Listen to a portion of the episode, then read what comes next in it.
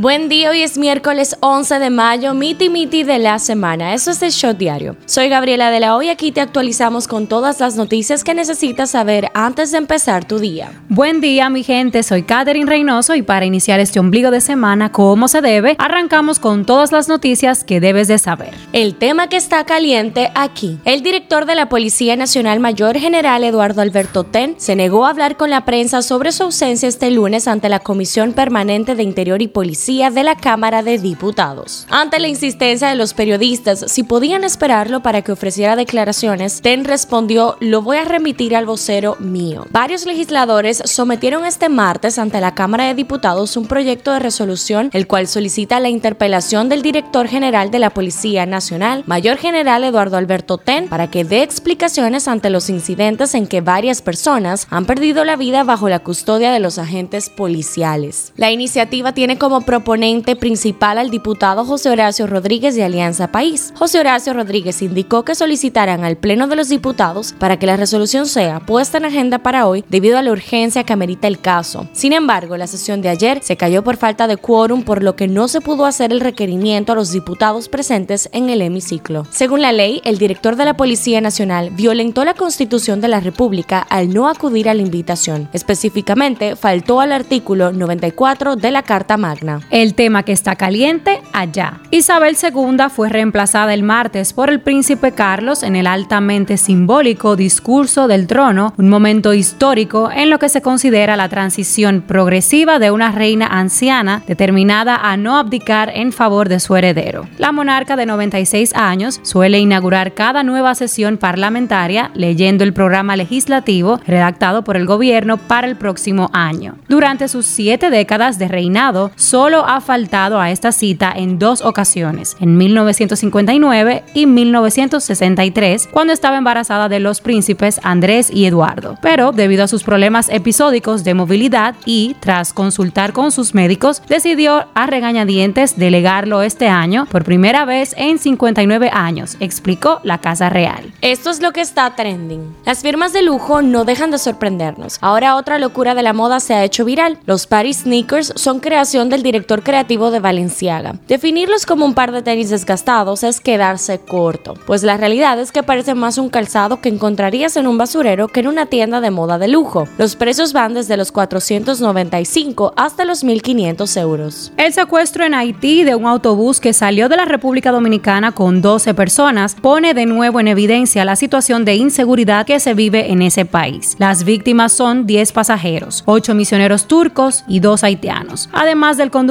quien es dominicano, y una presentadora haitiana. Es por esta razón que las compañías de transporte privado que viajan para Haití están evitando la zona de Jimaní y otros puntos como una medida de seguridad ante los repetidos secuestros por parte de bandas criminales que operan en ese país. Tras dos años fuera, la comunicadora Jenny Blanco regresó al programa de Extremo a Extremo, de donde fue cancelada en agosto del 2020. José La Luz reveló que está en un proceso de negociación con el gobierno para realizar un plan piloto de seguridad y si ese proyecto da sus frutos, lo más probable es que termine llegando a un acuerdo electoral también con el presidente Abinader. La Fiscalía de Montecristi logró la imposición de dos meses de prisión preventiva en contra de dos agentes policiales que agredieron a macanazos a una mujer, un hecho que quedó registrado en un video que circuló en medios digitales. Falleció este martes de un infarto Jean-Marie Bordeaux, el esposo del artista Dalgisa Pantaleón, quienes tenían 23 años de unión matrimonial. El ex Garibaldi y actor de series como Control Z, Ricardo Crespo, fue sentenciado por un juez a 19 años de prisión por abuso sexual en contra de su hija Valentina, quien fue víctima de los ataques desde sus 5 hasta sus 14 años de edad. El posible próximo propietario de Twitter, Elon Musk, dijo este martes que restauraría la cuenta vetada del expresidente Donald Trump en la plataforma. Musk describió la decisión de prohibir la cuenta de Trump en enero del 2020 como una decisión moralmente equivocada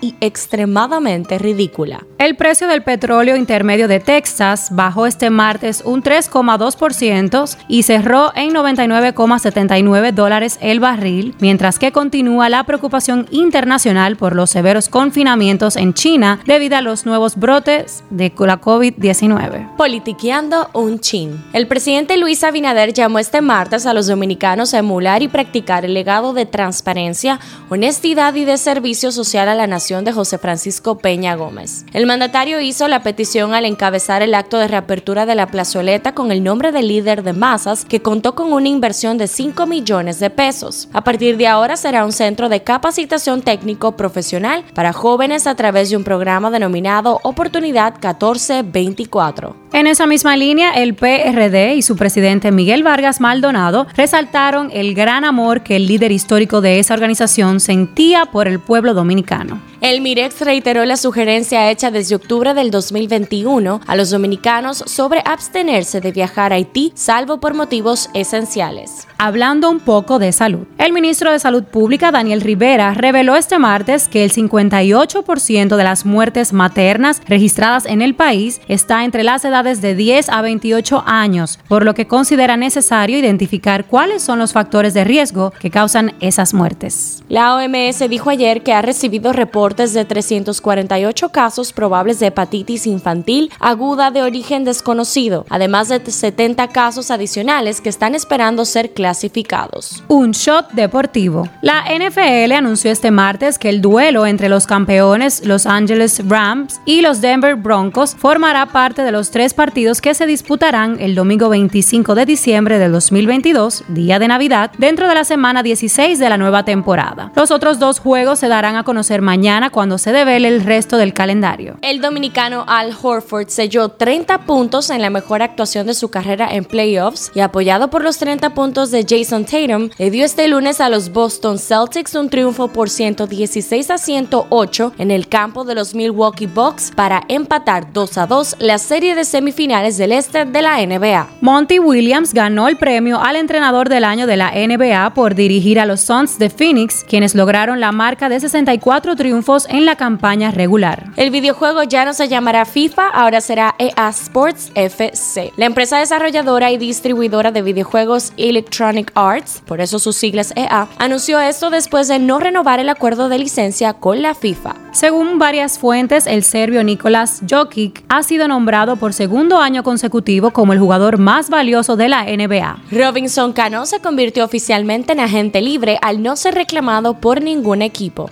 Pasa en TNT, pasa en el mundo. Luego de haber recibido fuertes críticas por su postura respecto a la importación de gas ruso, Alemania, uno de los países europeos más dependientes de Moscú para su energía antes de la guerra en Ucrania, se comprometió a independizarse para siempre. El iPod Touch, producto táctil que salió a la venta por primera vez en octubre del 2001, era el último dispositivo de esta línea que se mantenía a la venta. Ahora Apple anunció que lo discontinuará su producción, por lo que permanecerá a la venta hasta que se agoten las existencias. El presidente de Colombia, Iván Duque, informó que había firmado la resolución que autoriza la extradición a Estados Unidos de Nini Joana Usuga David, hermana del ex líder del clan del Golfo, conocido como Otoniel. La Embajada de Estados Unidos en el país reiteró ayer que está prohibido viajar a esa nación con productos derivados de la carne de cerdo para evitar la propagación de la peste porcina africana. El fiscal paraguayo contra el crimen organizado, Marcelo Pecci, fue asesinado este martes en una isla próxima a la ciudad colombiana de Cartagena de Indias, donde se encontraba de luna de miel, según confirmó la Embajada de Paraguay en Colombia. El desfile del orgullo gay regresará este año a las calles de Nueva York el próximo 26 de junio, después de la interrupción de la pandemia que obligó a cancelarlo en el 2020 y a celebrar un desfile virtual el año siguiente. ¿Qué dice la gente en Twitter? Julisa Céspedes, la autora del reportaje de David, comunicó en Twitter que la única manera de demostrar la verdad era dando a conocer los hechos. Afirmó que es una verdad dura y desgarradora. Dijo, esto implicó tomar una difícil decisión y que caigan todos a sabienda de que podría causar críticas. Sin embargo, sabía que no hacerlo era ser cómplice del silencio de quienes lo apresaron trasladaron y torturaron. Por este mismo reportaje, en Twitter se habla del escaso conocimiento que existe en el país sobre la salud mental. Usuarios y expertos afirman que David de los Santos estaba presentando una crisis, un brote psicótico y nadie supo manejarlo. Por otro lado, usuarios hacen memes sobre la UAS debido a un debate de unas estudiantes que afirman que los profesores de esta universidad chantajean a estudiantes a cambio de sexo. En la farándula, el Pachá tiene una deuda de más de 750 mil pesos pesos por tres meses que no paga por la transmisión de su programa sabatino, afirmó el director de programación de Teleradio América. Por esto su suspensión se debe a la falta de pago y no a otras razones que se han comentado en la farándula. El numerólogo Cristian Casablanca se comprometió este martes a pagar la deuda de aproximadamente un millón de pesos que tiene el Pachá, a lo que este aceptó el ofrecimiento. Le dijo, vaya y páguelo y mande el recibo. A veces se quedan en palabras. Estreno del día. El popular tema El Venao, escrito por Ramón Orlando Baloy, fue elegido para la película Amor de Madre que produjo Netflix para su plataforma en todo el mundo. Cifra del día, 2 millones. La quinta sala del tribunal condenó al fiscal adjunto Stormy José Soto García al pago de 2 millones de pesos a favor de una persona quien dictó orden de arresto y presionaría para levantar un embargo retentivo a una empresa de un socio de Alexis Medina Sánchez implicado en el caso antipulpo. Este shot llega a ustedes gracias a Harina Mazorca. Esto ha sido todo por el día de hoy. Recuerden seguirnos en nuestras redes arroba el punto shot para más actualizaciones durante el día. Nos vemos cuando nos escuchemos.